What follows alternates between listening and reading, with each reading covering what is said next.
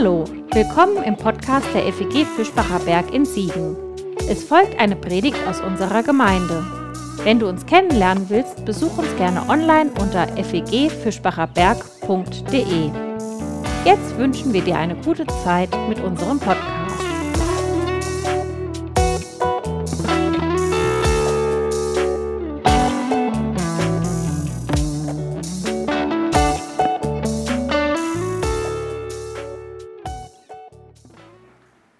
Unser Thema heute, Wein.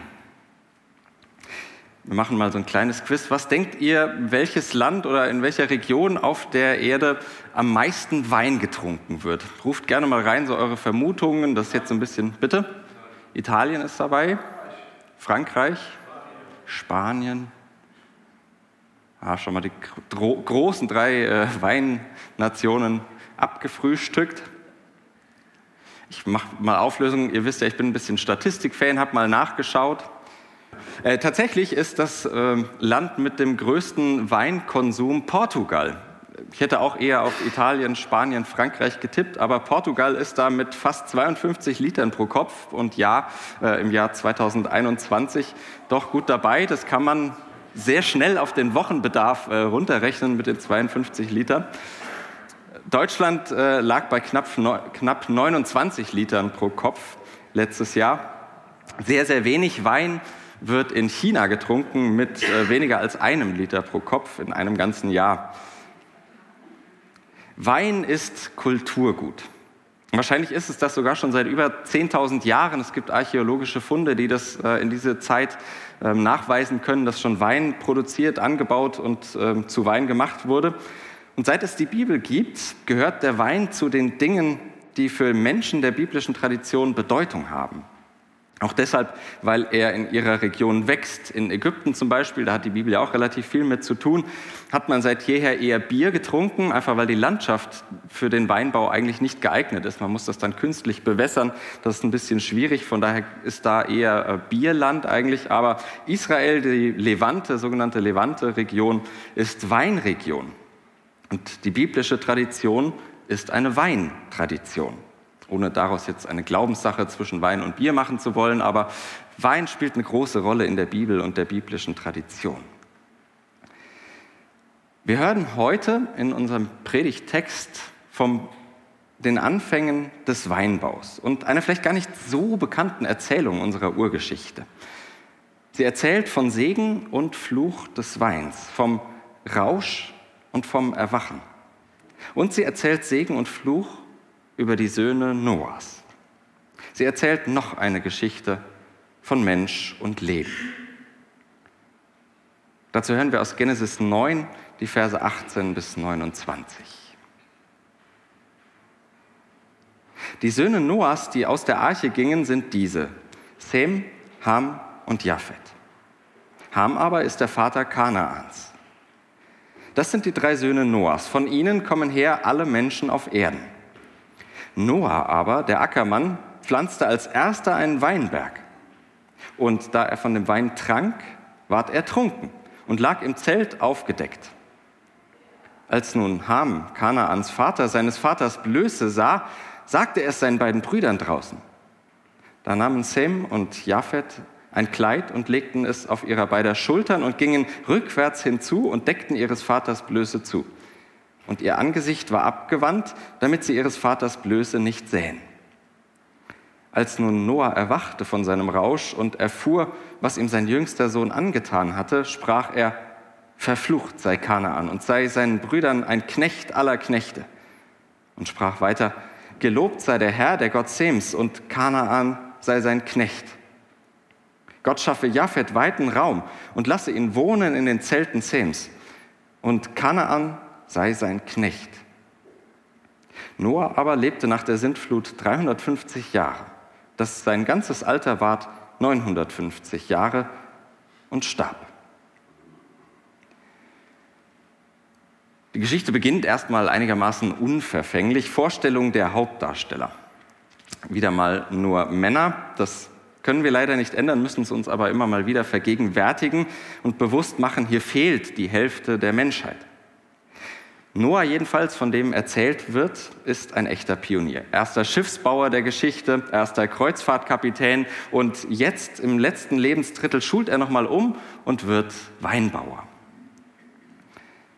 Die Vorstellung hat ja irgendwie was Idyllisches, so letztes Lebensdrittel nochmal irgendwie schön auf einem Weingut leben, irgendwo im Süden.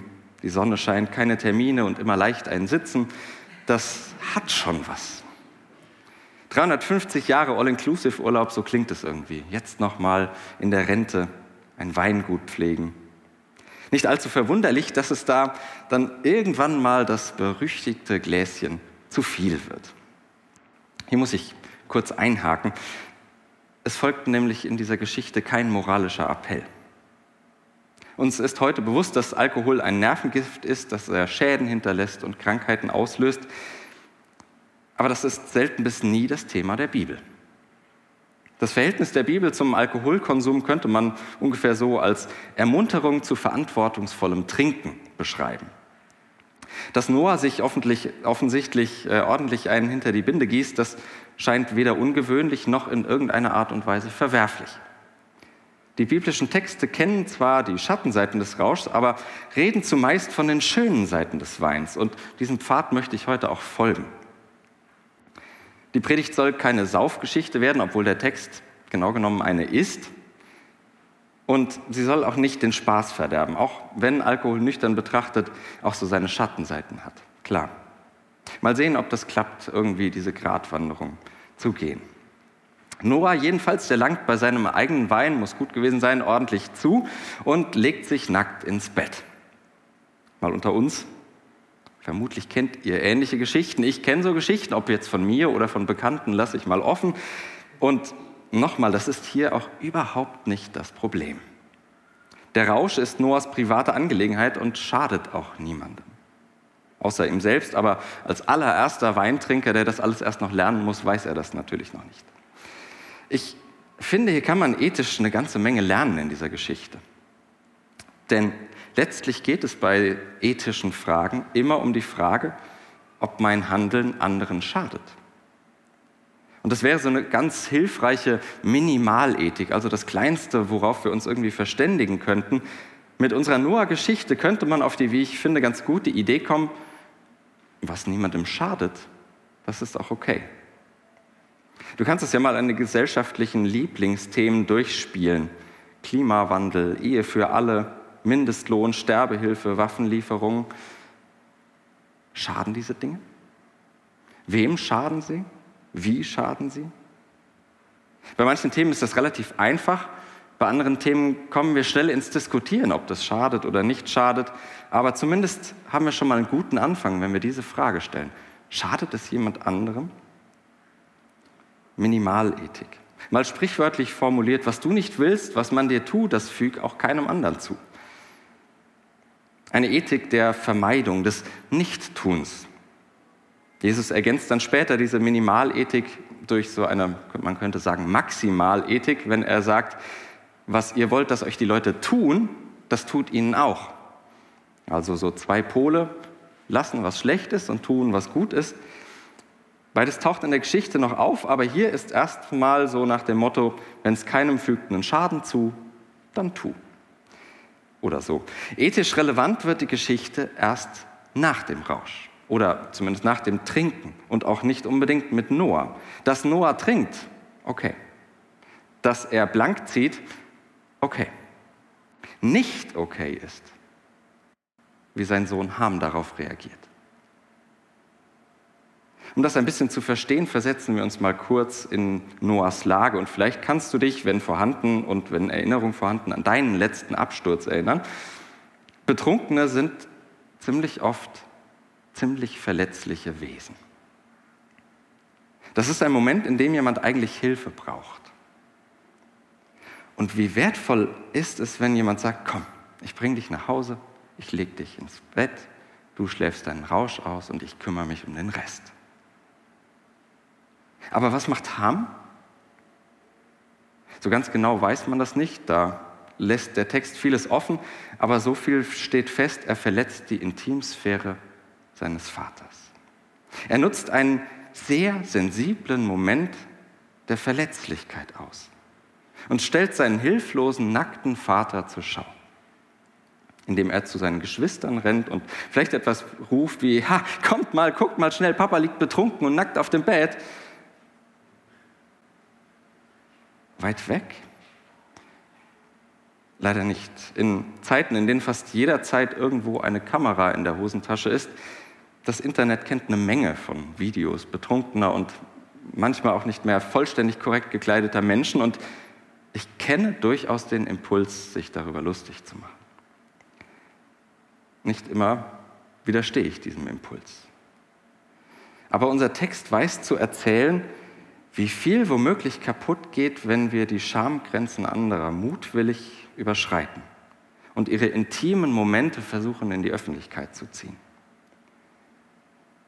Klar, bei der genauen Umsetzung der Erzählung, da muss man heute wahrscheinlich schon mal schmunzeln, wie die beiden anderen Söhne dann rückwärts mit einem Kleid auf den Schultern und dem Gesicht irgendwie weggedreht auf ihren Vater zugehen, bloß nicht hinsehen wollen. Das ist schon irgendwie putzig, aber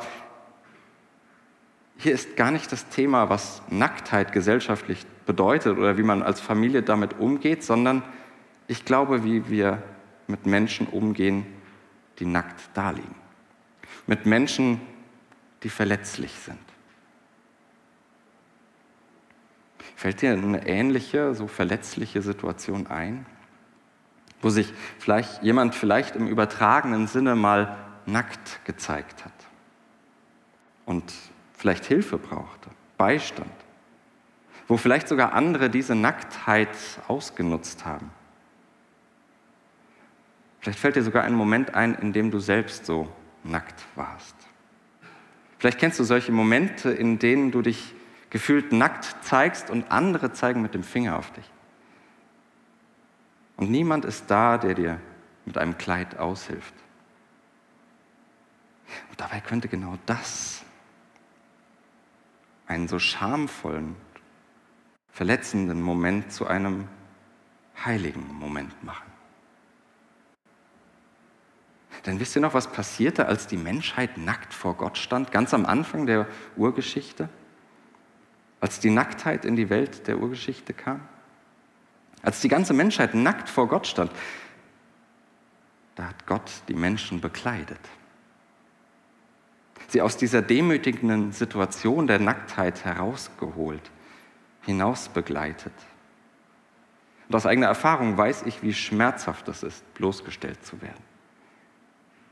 Und wie heilig solche Momente sind, in denen dich jemand bekleidet und begleitet.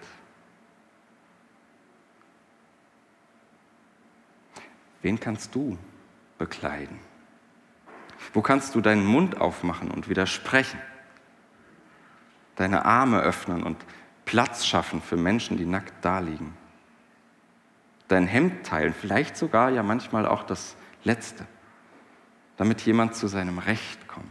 Damit jemand zu diesem doch eigentlich so einfachen, grundlegenden Recht kommt, nicht bloßgestellt zu werden. Ich glaube, ich kann Noahs emotionalen Ausbruch und diese Flüche, die er dann ausspricht, nach dem Erwachen ganz gut verstehen. Denn da geht etwas kaputt in Menschen, die bloßgestellt und öffentlich vorgeführt werden. Und es geht auch zwischen den Menschen etwas kaputt, die daran beteiligt sind. Davon spricht die Erzählung sehr weitreichend mit den Flüchen über sogar die Nachkommen Hams. Sie erzählt von dem Fluch, mit dem Geschehenen leben zu müssen. Sie erzählt von der Herausforderung, eine Gesellschaft, ein Miteinander zu gestalten, in der die einen bloßgestellt und diskriminiert werden und die anderen aber genau dafür verantwortlich sind.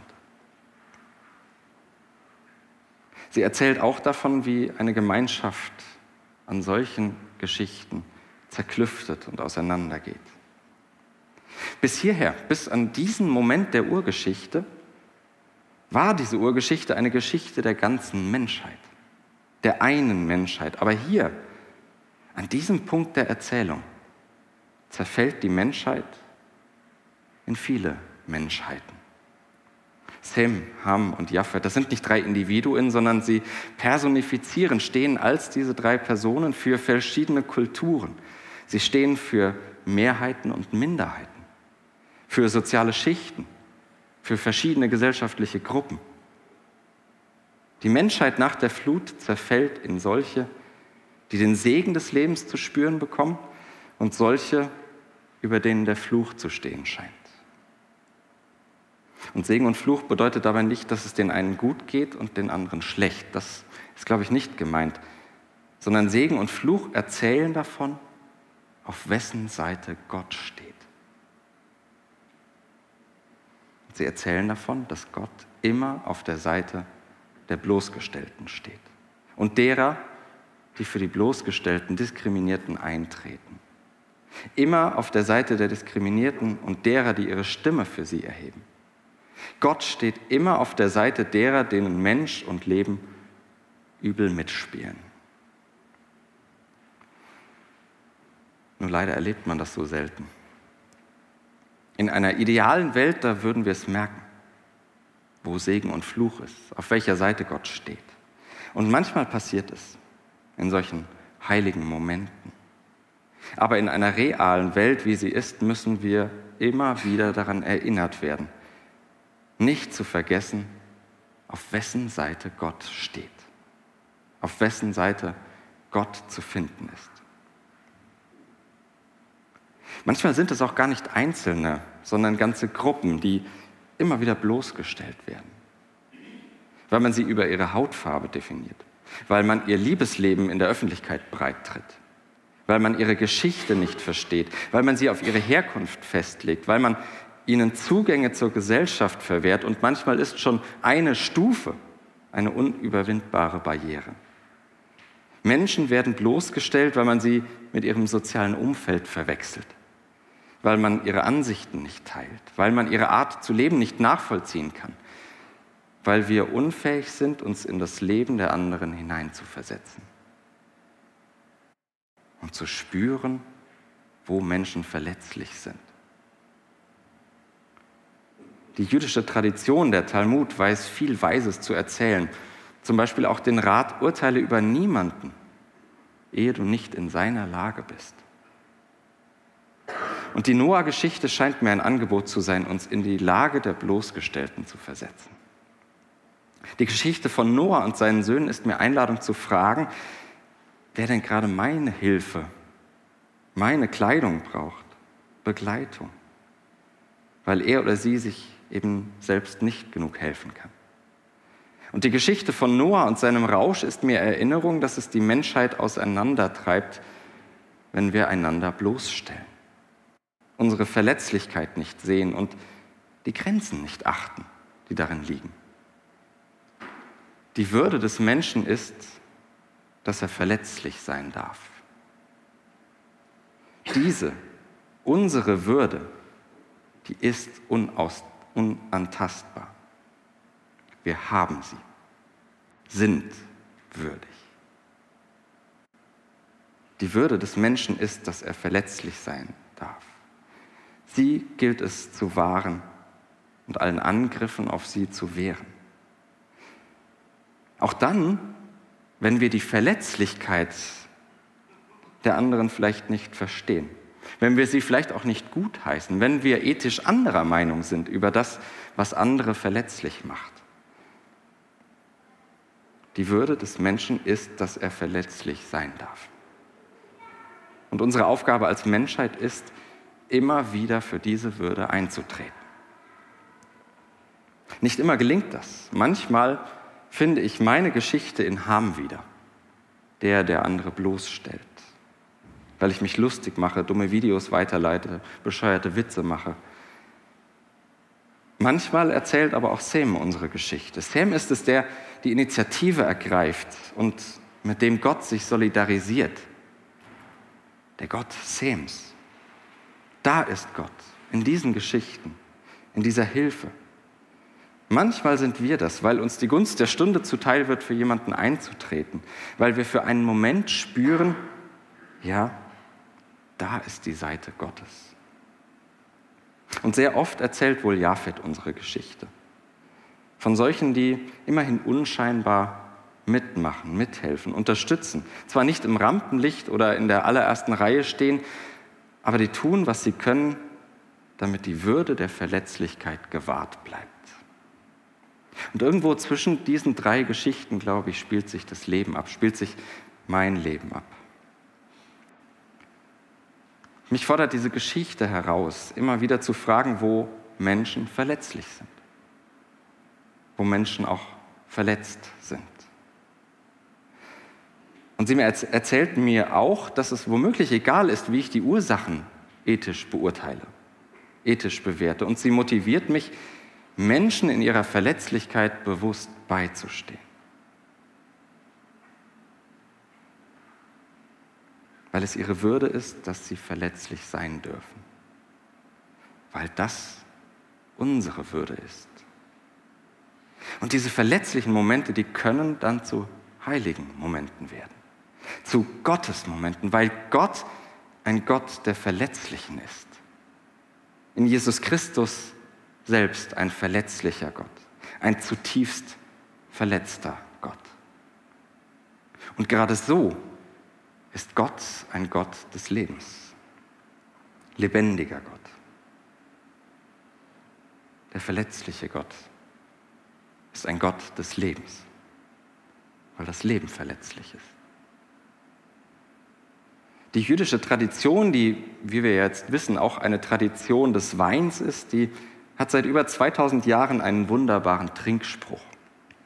Lechaim, auf das Leben. Kürzer und besser kann man, glaube ich, unsere Geschichte, kann man die Bibel und kann man unseren Glauben an Gott nicht zusammenfassen. Lechaim, auf das Leben, auf das verletzliche Leben. Amen.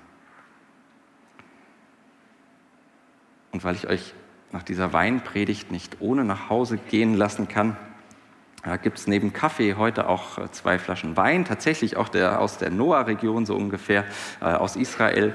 Haben wir zwei Flaschen besorgt. Äh, das reicht nicht für alle, um Noah nachzuspielen, so, ähm, aber vielleicht doch, um miteinander anzustoßen auf das Leben, auf das Leben anzustoßen. Lechaim.